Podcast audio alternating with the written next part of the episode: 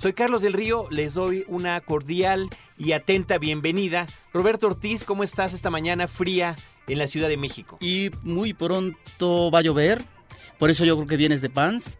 Seguramente porque hiciste ejercicio o después de este programa harás ejercicio. Saludando al público y también para informarles que hablaremos de la cartelera alternativa y al mismo tiempo de noticias de la semana que desafortunadamente en esta ocasión tienen que ver con la necrofilia. 560-10802, 560-10802 es el teléfono en la cabina. Les anticipamos que además de los comentarios de los estrenos de la semana, noticias del mundo cinematográfico, eh, información de cine clásico, en fin, varias cosas que tendremos en el programa. Y por supuesto, Roberto, también le recordamos a nuestro amable auditorio que tenemos una dirección electrónica promociones arroba cinemanet.com.mx donde podemos también recibir sus comentarios. Por lo pronto, Cinemanet arranca con esto.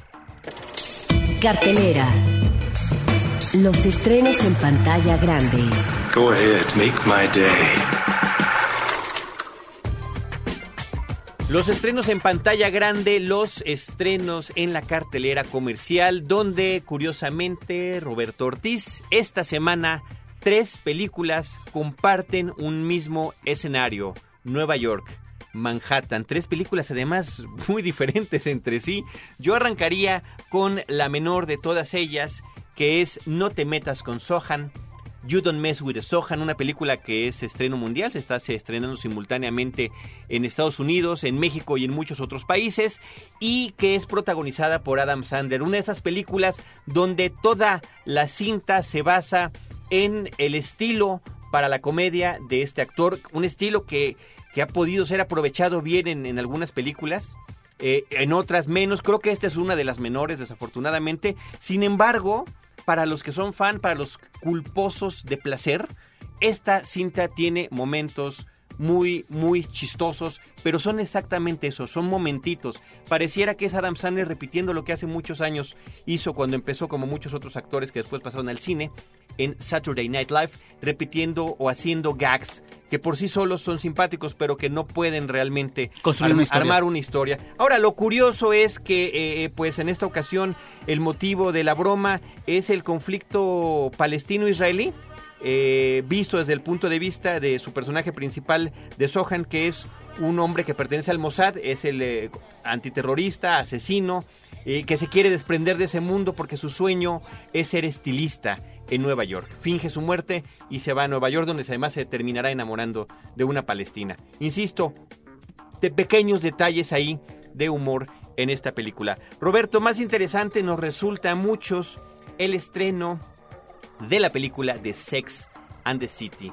Aquí tal cual así le pusieron Sex and the City la película sin ninguna tradu- traducción adicional y es la continuación de la historia de los cuatro personajes eh, principales de esta serie de televisión innovadora en su momento, una, una serie televisiva que se transmitía originalmente, se transmitió originalmente en un canal de televisión de paga, el HBO, eh, y que semana a semana nos tenía entusiasmado con las aventuras de estas mujeres treintonas que estaban en la búsqueda del amor perfecto en Nueva York. Y de esa manera, a través de esos cuatro personajes, además cada una con un estilo muy distinto entre sí, pero amigas finalmente, lograba uno poder tener las diversidades que podrían haber en, en la búsqueda de pareja o en el comportamiento de hombres y mujeres. Una serie que tuvo varias temporadas, Carlos, y que reunió alrededor de 40 millones de espectadores en Estados Unidos. En otros países también tuvo éxito. Una película que nos remite a personajes femeninos que se corresponden, obviamente, en eh, que todas de ellas eh, están ubicadas en un estatus socioeconómico bollante, diríamos que eh, muy eh, cómodo.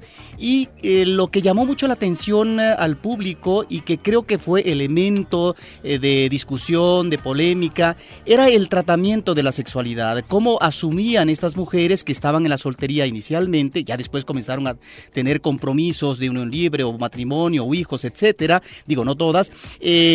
abordaban el sexo y creo que lo más... ah, atractivo, lo más sabroso eran estas pláticas que ellas tenían en un restaurante afamado, en un uh, bar de moda, en estos lugares donde ellas hablaban de sus experiencias con los hombres y abordaban la sexualidad, de eh, los problemas que tenían, eh, cuál hombre habían conocido, si se habían acostado o no con él, si cubría las aspiraciones sentimentales. Y por otra parte también salió a flote, Carlos, este manejo de los juegos, eh, eh, de los juguetes eh, que se utilizan en eh, la cama cuando se está realizando el sexo y que eso dio pie obviamente también a lo que era el elemento de diversión por parte de los espectadores. Es una serie que, y lo volvemos a confirmar en la película, que creo que eh, cubre expectativas eh, de aspiración en términos de estatus por parte de lo que podría ser el público femenino. Es el Manhattan idealizado, es el glamour, es eh, pues la relación de estas cuatro mujeres que muchos bien conocemos, Carrie, Samantha, Charlotte y Miranda,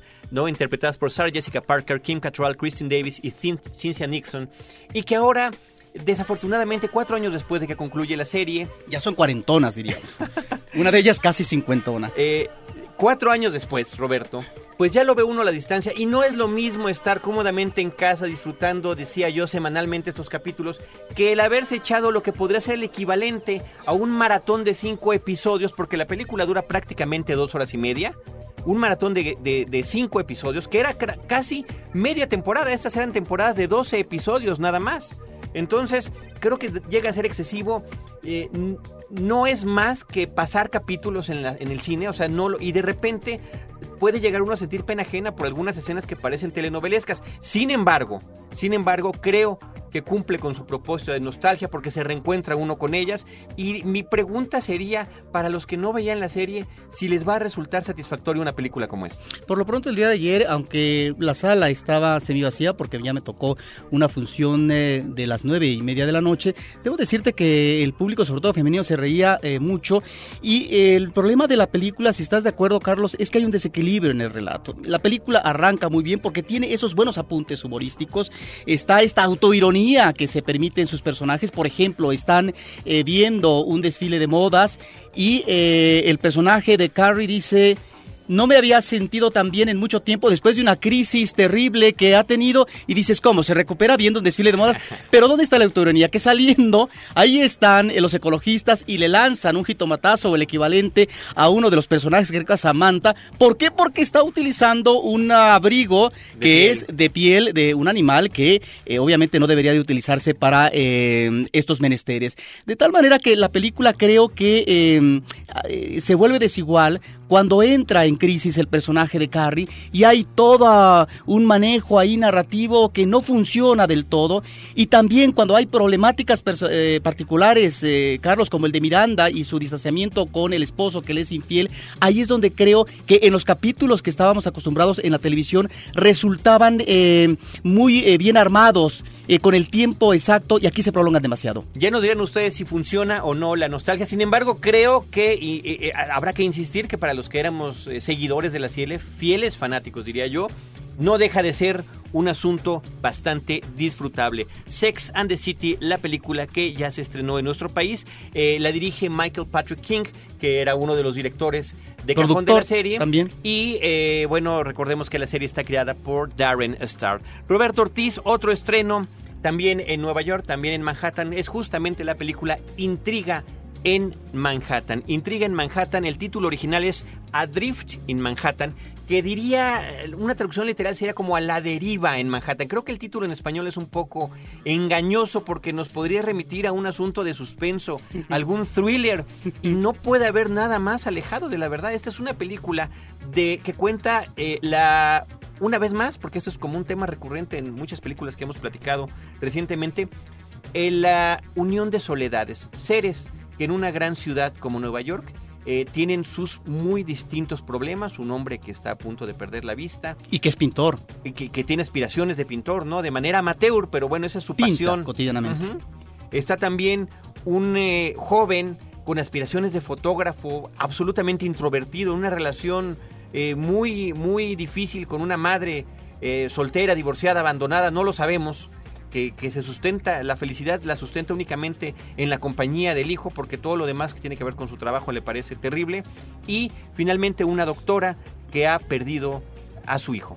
Sí, y ahí es donde, eh, Carlos, creo que el tono menor le viene muy bien a la cinta. Y también este acompañamiento musical en donde encontramos eh, música para violín, un concierto de Beethoven, eh, música de guitarra, etcétera, de ópera también, eh, le viene muy bien a una película que tiene un ritmo acompasado, que tiene, diríamos, líneas suaves que se corresponden con estos momentos difíciles que viven los personajes, pero que en ningún momento el director los presenta a manera de exabrupto.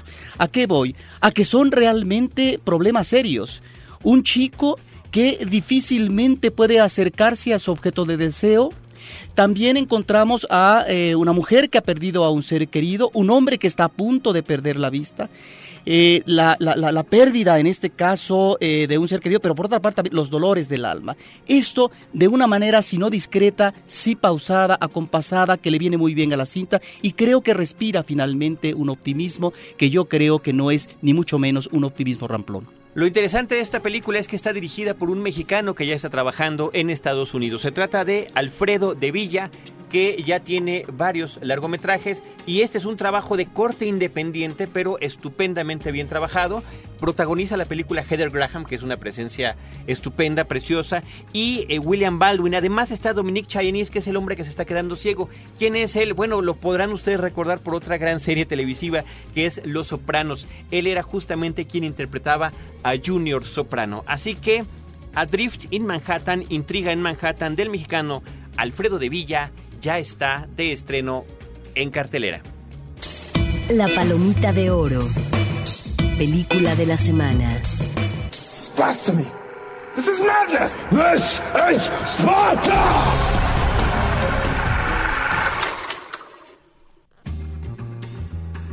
Película de la semana, Roberto Ortiz, Persépolis. Persépolis finalmente llega a nuestro país, estrenada en otras latitudes desde el año pasado, una película francesa animada escrita y dirigida por Marjan Satrapi, que es una mujer iraní que vive en Francia y que a través de una serie de novelas gráficas, autobiográficas, cuenta su vida, su transición en la infancia eh, por diferentes momentos históricos en su país, la forma en la que sale el Shah y que entra el gobierno del Ayatollah, los cambios que tuvo que vivir el país, su familia, eh, los personales por tener que ser de, de, adolescente, tener que salir de una situación prácticamente intolerable, contada en blanco y negro, en animación, tiene color la película en momentos, pero son momentos mínimos. Y en dos dimensiones únicamente, una historia entrañable y una película animada eh, literalmente para adultos, Roberto. Sí, llama la atención que entre en la cartelera grande porque lo que observamos continuamente en los cines de este país es la animación hollywoodense. Una animación muy bien realizada, además trabajada eh, con efectos eh, muy especiales, eh, tomados, digamos, de, la construcción digital. Y aquí es de otra manera, es la animación tradicional, diríamos. lo que me llama la atención es que a diferencia de estas animaciones hollywoodenses que nos plantean estas crisis de familia, de matrimonio, del quebranto, en lo que es la evolución en la infancia, en la adolescencia, de los personajes, es que eh, nos lo plantean desde un ámbito eh, muy general. Y en el caso de esta película de Persepolis, creo que el destino de una niña, de un adolescente y de una joven está determinado por su entorno, un entorno sociopolítico en donde hay guerra. Es la guerra de dos países, de Irak con Irán. Es también eh, la presencia de un hombre que manejó eh, el país eh, durante mucho tiempo en términos opresivos como el Shah pero al mismo tiempo después viene una especie de dictadura con el Ayatollah de tal manera que este personaje que en principio eh, es uh, de un fantasioso, de una energía que nos recordaría inclusive a Mafalda, ¿sí? Eh, eh, en su manejo intrépido, bueno, va cambiando con la edad a tal grado que tiene problemas de crisis en la relación de pareja, la decepción amorosa, crisis matrimonial, ruptura y la necesidad urgente de ir tal vez a un psiquiatra psiquiatra, porque las depresiones son terribles, pero es esa realidad inmediata que está determinando a la familia y a un personaje central. En ese sentido, me parece que por momentos la película pareciera un documental sobre esta historia de las últimas décadas de este país y no, es pensar en función del entorno, pero que nos cobija a este personaje de manera muy dramática. Que además eh, creo que es muy interesante el punto de vista desde su infancia y adolescencia, porque nos, nos trae una suerte de optimismo pese a todo lo que estaba sucediendo, tú la comparabas con una pequeña Mafalda, quizá podrías haber, sido una pequeña Amélie en su momento, el personaje de Marjan en esta historia que ella misma está contando, su exilio prácticamente, o la forma en la que tiene que salir de su país, de adolescente se va a Viena, no se encuentra allá, regresa a su país, eh, no puede tolerar esta situación de represión, donde su familia en carne propia ha vivido eh, los, las consecuencias. Creo que es una película, Roberto, estupenda, entrañable, eh, aleccionadora. Y nos habla también de eh, una parte importante de la cinta, es la relación que tiene ella con su abuela, que viene a ser un personaje, pues, más importante posiblemente que sus propios padres, porque es la que la puede orientar en sus diferentes momentos de la vida hasta su gran despedida final. Eh, la mamá, por cierto, está interpretada en la voz por Catherine Deneuve, que creo que es importante mencionarlo, y la película ha tenido un montonal de premios internacionales. Por lo pronto, en su propio país, en Francia, ganó los premios César por mejor ópera prima y por mejor guion. En Cannes tuvo el premio del jurado el año pasado, además de haber estado nominado a la Palma de Oro y tuvo eco también en Estados Unidos porque estuvo nominada a Mejor Película Animada. Ahí le ganó Ratatouille que bueno, era una obvia favorita, pero al menos es una suerte de reconocimiento. Sí, es eh, una película que hay que ver, que estuvo recientemente en el último foro internacional de la Cineteca Nacional, que se exhibe en pantalla grande y debemos dar la bienvenida efusiva a este tipo de cintas de animación que difícilmente llegan a nuestro país si no es por el antecedente que tú estás ah, mencionando, los premios internacionales. Ahí está Persepolis de Marjan Satrapi, también dirigida por Vincent Paronot, que es el, el hombre que hace los dibujos en las historias, tanto de la novela gráfica como de la película. Continuamos en Cinemanet con esto. Butaca, lo mejor de la otra cartelera.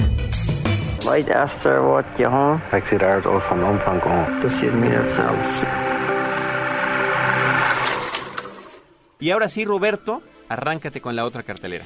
Pues mira, se encuentra en la Cineteca Nacional eh, una película muy importante de Rainer Werner Fassbinder que se está presentando en eh, video, pero que parte de una copia restaurada, así lo anunció el Instituto Goethe, de tal manera que eh, sí sería bueno anunciarle al público para que procure verla. Son varios capítulos, es una película de varias horas, se llama Berlín Alexanderplatz, que el cineasta alemán hizo en 1980, que es una película muy dramática basada en la novela de Alfred Doblin y que nos remite a la historia desafortunada de un hombre que se llama Franz y todos los avatares eh, que atraviesa ya por los años 20 en una vida difícil en su entorno, con los personajes inmediatos con los cuales convive, eh, trabaja, son sus amigos. Una película muy depresiva. Uno sale de ver eh, cualquier capítulo y quisiera uno darse un tiro, pero que nos remite a esta atmósfera eh, que próximamente va a significar el ascenso del nazismo y al mismo tiempo la dificultad de estos seres de poder prosperar en medio de una atmósfera que realmente los determina de una manera ominosa es pues eh, una película muy, muy interesante que hay que ver con tiento, hay que darse efectivamente eh, su, su, espacio para poder ver todos eh, estos capítulos de Berlín Alexanderplatz. Por otra parte, Carlos, por lo que se refiere a la programación de la Filmoteca de la UNAM, quisiéramos recomendar un ciclo que se llama La ciudad en el cine de los 30 a los 60. Está en el cinematógrafo El Fósforo. En estos días se va a presentar películas como La ilusión viaja en tranvía del 54 de Luis Buñuel, con una espléndida Lilia Prado, Mantequilla. en donde, bueno, sin proponérselo, Buñuel maneja la cámara a través del recorrido que hace un tranvía que es robado y en donde vemos diferentes eh, pasajes de aquel México eh, de Coyoacán, sus calles, un rastro, etcétera. Es la fisonomía de la ciudad en aquel momento, pero también podemos encontrar lo que es la Ciudad de México, pero a partir de que se realiza la filmación en estudio. Por ejemplo, El Rey del Una película del 50 de Gilberto Martínez Solares, con Tintán y Silvia Pinal, con momentos espléndidos, Carlos. Por ejemplo, aquel donde Tintán borracho le canta eh, a, Silvia Pinal, o aquel otro donde él, eh, Tintán, es un maestro de música, eh, con la simpatiquísima Vitola, o por ejemplo, cuando Tintán está en una fiesta de caché y se se llama El Niño de Pecho. Bueno, todos estos momentos nos remiten también a una época, a una vecindad, al trencito de Chapultepec, al billar, a estos ah, espacios de convivencia citadina. Y finalmente, también en estos días estará los Fernández de Peralvillo del 54 de Alejandro Galindo, que nos remite también a estos ascensos sociales.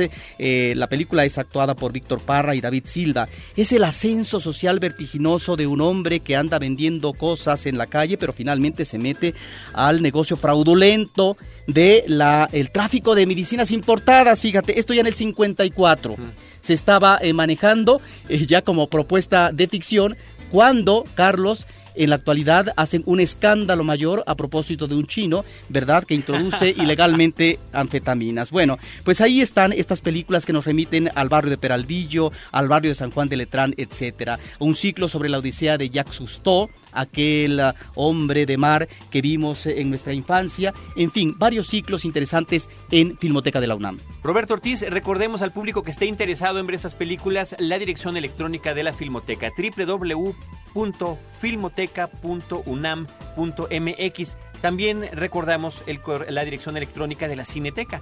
www.cinetecanacional.net, para que puedan checar con detalle los horarios, las funciones y las películas que están ustedes interesados en ver. Roberto Ortiz, en Cinemanet hemos preparado como deuda de la semana pasada una cápsula acerca del cineasta Andrei Tarkovsky por la recomendación y la llamada telefónica de Víctor Manuel Mendoza. Así que, eh, bueno, con, con especial afecto en esta manera de compartir la cinefilia, la vamos a escuchar, no sin antes saludar también a Alejandro Murillo, que nos está escuchando esta mañana, y a Ezequiel Martínez. Así que, eh, si quieres decir algo más sobre Pues una felicitación para Alejandro porque recibió un premio, el premio Kodak, en el reciente Festival Mix del programa que yo vi de cortos mexicanos. Uno de los programas, creo que fue el mejor, el trabajo de él. Y por supuesto, aprovechar también el espacio rápidamente, Carlos, para felicitar eh, perdón, la emoción me gana, a Celeste Nor, nuestra productora por Relaciones Exteriores,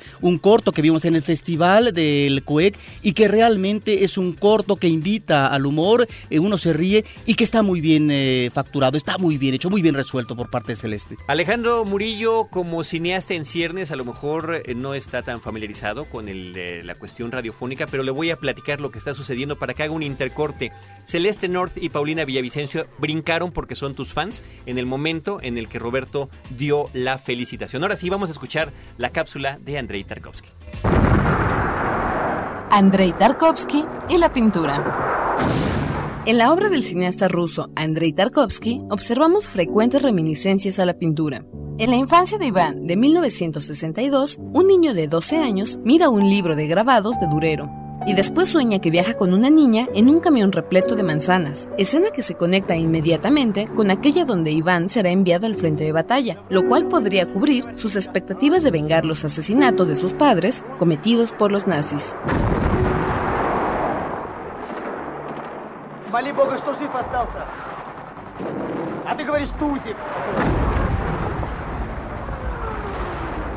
En El sacrificio de 1986, después de desvanecerse en el bosque, el profesor Alexander contempla con admiración un libro que contiene reproducciones de íconos y que se lo ha obsequiado un amigo doctor.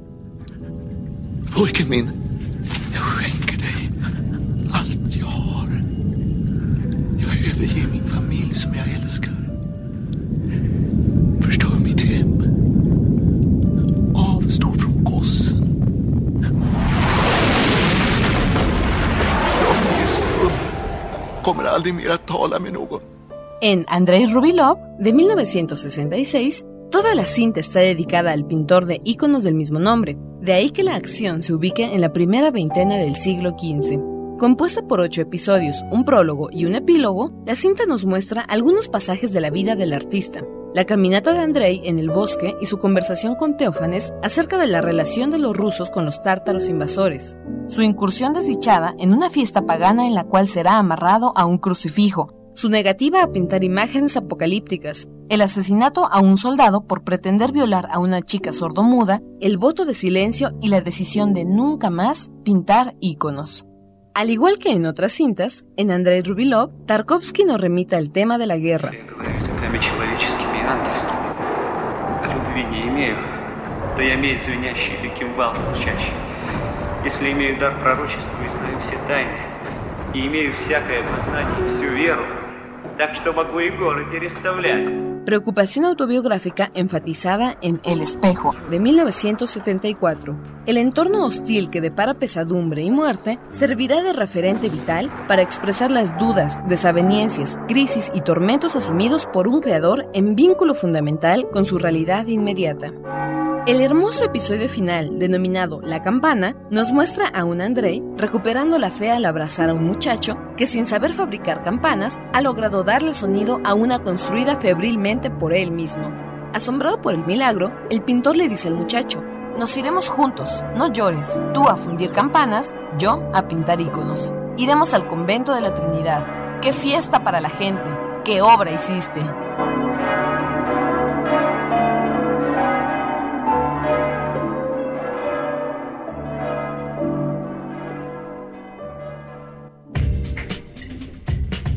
Pues ahí está la información, Roberto Ortiz de Andrei Tarkovsky. Muchísimas gracias a Paulina Villavicencio por la preparación de esta cápsula. Habrá que hacer una pequeñísima fe de ratas. Sí, la película se llama Andrei Rubliov y esta cápsula se refiere a un aspecto de la obra de Tarkovsky que es eh, la pintura, como también está la literatura, están toda una serie de temas o de elementos naturales como podría ser la lluvia persistente, donde está también el viento, el fuego, etcétera.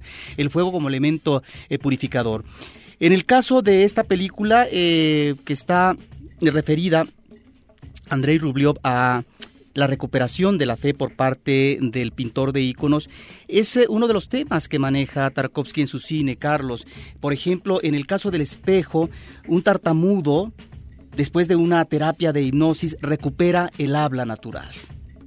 Eh, es la posibilidad de seguir existiendo. En El Sacrificio, que es una película terrible, el profesor Alexander, que es el personaje principal, siembra un árbol con, con su pequeño hijo, que además le llama hombrecito, y que el hijo no puede hablar porque eh, ha tenido recientemente una operación de la laringe. Hay ahí en estos uh, momentos esta posibilidad de la esperanza en la vida inmediata de los personajes, uno de los temas que trabaja Tarkovsky en su cine y que será efectivamente tema tal vez próximamente para un podcast, Carlos. Pues ahí está la información de Andrei Tarkovsky y Roberto Ortiz. En este momento continuamos con esto. Reciente. Noticias en Cinemanet. I love you, honey bunny. Everybody be cool, this is a robbery! Pues Roberto, de alguna manera involuntaria, esta sección de noticias ha tenido que dar cuenta en las últimas semanas de fallecimientos de personajes involucrados en el mundo cinematográfico. No dejamos de hacerlo como una suerte de homenaje, con mucho respeto y con el afán de recordar el trabajo de estos personajes. Así es, Carlos, en estos días eh, murió un actor muy afamado en su momento, Mel Ferrer, al mismo tiempo fue director y productor, director de pocas películas, y él se inicia curiosamente en una película donde parece ser que no tuvo créditos, pero es ni más ni menos El Fugitivo, una película del 47 de John Ford, eh, que filma eh, con Dolores del Río, ya una Dolores del Río madura, y después hace toda una serie de películas, eh, una muy importante, un musical que se llama Lili, donde interpreta a un personaje que es muy recordado eh, para este actor, que es un titiritero. Es eh, un actor que manejó personajes eh, de galán de corte histórico, como por ejemplo el rey Arturo en Los Caballeros del Rey Arturo, y toda una serie de personajes. Él también eh, participa en, en, Broadway y en el cine es pues eh, un actor estimado, es un actor que en algún momento se casa con Audrey Hepburn, esta actriz, eh, es un matrimonio eh, de más de dos lustros, que encantadora, que en los 50 nos dio una nueva propuesta de personaje femenino, pero sobre todo de lo que sería en adelante el tipo de estrella, que ya no podía tener empatía con aquellas otras presencias de un gran arrebato erótico, de una gran belleza, como podría ser Rita Hayworth, Ava Gardner, etc. Un actor que finalmente muere a una edad ya muy grande, como uno tal vez quisiera morir, Carlos, durmiendo. Descansando, descansa en paz, pues Mel Ferrer. Roberto, aquí en México eh, falleció también en días recientes el actor Guillermo Gil, un hombre que comenzó a aparecer en la pantalla grande de las películas mexicanas en la década de los años 70 y que eh, pues eh, estuvo en películas importantes como Los Albañiles, Canoa, El Apando y que continuó trabajando eh, en, películas del cine mexicano como La Ley de Herodes, Ciudades Oscuras o Un Mundo Maravilloso. En La Ley de Herodes está espléndido. Ese tipo de actores secundarios, Carlos, pero que son... De gran presencia, de, gran, presencia, de gran fuerza y que son eh, actores que se vuelven indispensables en una historia de cine y que bueno tienen su mérito, que no ocupan eh, roles protagónicos excepcionalmente, eh, porque el cine ahí así es, eh, finalmente maneja ciertos prototipos y por lo tanto acuden actores de fama o actrices que son conocidas, pero no a estos para un personaje principal, pero que cubren muy bien su cuota dramática. Así que desde Cinemanet, pues recordamos a Guillermo Gil. Y bueno, también recordamos a Yves Saint Laurent, que alguien diría que tiene que ver con el cine. Bueno, una de sus divas, porque además la vistió, como vistió a otras actrices, fue ni más eh, ni menos que a Catherine Deneuve. Y eh, debo decirte que en eh, el, último desfile de modas que hace en, 2010, en 2002, después de tener una crisis financiera a fines de los 90, Yves Saint Laurent hace este desfile de modas y su última modelo, pues ni más ni menos va a ser Catherine Deneuve. Y eh, Catherine Deneuve estuvo muy cercana a él y debo decirte, Carlos, que él participa, el diseñador de modas, que fue eh, heredero de Christian Dior, trabajó con él en algún momento, pues en dos películas importantes donde participa esta actriz. En principio, en Bella de Día. Si algo tiene esa película son los modelos, eh, los vestuarios de un personaje femenino que pertenece a la burguesía y que está perfectamente eh, acentuado en el vestuario en términos de estatus por parte del, del, diseñador de moda. Y otra película también ya en su madurez por parte de Catherine Deneuve, una película de vampiros, que es El Ansia, Carlos, donde eh, luce hermosísima eh, Catherine Deneuve con estos vestuarios del diseñador. Una película verdaderamente de culto donde se, eh, se maneja de manera muy original el mito del vampiro contemporáneo. Catherine Deneuve tiene un papel protagónico importantísimo en esta cinta, dirigida por Tony Scott, visualmente impresionante y también con la participación estupenda de David Bowie y de Susan Sarandon en esta cinta que merecería por sí sola un episodio aparte. Quiere decir, Carlos, que estos diseñadores eh, van a tener también presencia en el cine. En el caso de Yves Saint Laurent, bueno, está también la película de René del 77 de Providence. Y por otra parte, viste a Romy Schneider en esa película que se llama César y Rosalí. Ahora, si nos referimos al mundo de la moda en términos recientes, Carlos, habría que considerar que Sex and the City es eh, una pasarela constante. Los numeritos que presentan cada uno de los personajes, cada una de las actrices, es eh, formidable. Nos está remitiendo a qué es lo que viste la mujer de cierto sector en el mundo actual neoyorquino. Y bueno, ya nos guste o no la película, puede convertirse en referencia obligada a propósito de cómo visten ciertas mujeres en esta época contemporánea. Oye, y hablando de este tipo de divas, mencionaste hace rato cuando platicábamos del estreno de Sex and the City la presencia de Candice Bergen en la cinta. Sí, no, no lo mencionamos y sabes qué que está ahí, que trabajó en la serie y se rescata en la película, lo cual me parece muy bien porque es un homenaje a una de las mujeres más bellas que tuvo Hollywood hace, pues eh, diríamos algunas décadas. Ahora ya una señora madura, una señora de edad y que la rescatan como eh, la directora de una revista de modas. La directora de Vogue. Roberto Ortiz, pues en Cinemanet recordamos a Yves Saint Laurent, al mexicano Guillermo Gil y a Mel Ferrer, que recientemente fallecieron. Ahora el tiempo de Cinemanet está por concluir. ¿Ves cómo vuela Roberto Ortiz? Eh, tenemos que despedirnos y no sin antes agradecer, por supuesto, a nuestra producción compuesta por Paulina Villavicencio y Celeste North y la postproducción de Abel Cobos. Por nuestra parte, los esperamos la próxima semana con cine, cine y más cine. Cinemanet termina por hoy. Te esperamos el próximo sábado, en punto de las 10 de la mañana. Más cine en Cinemanet.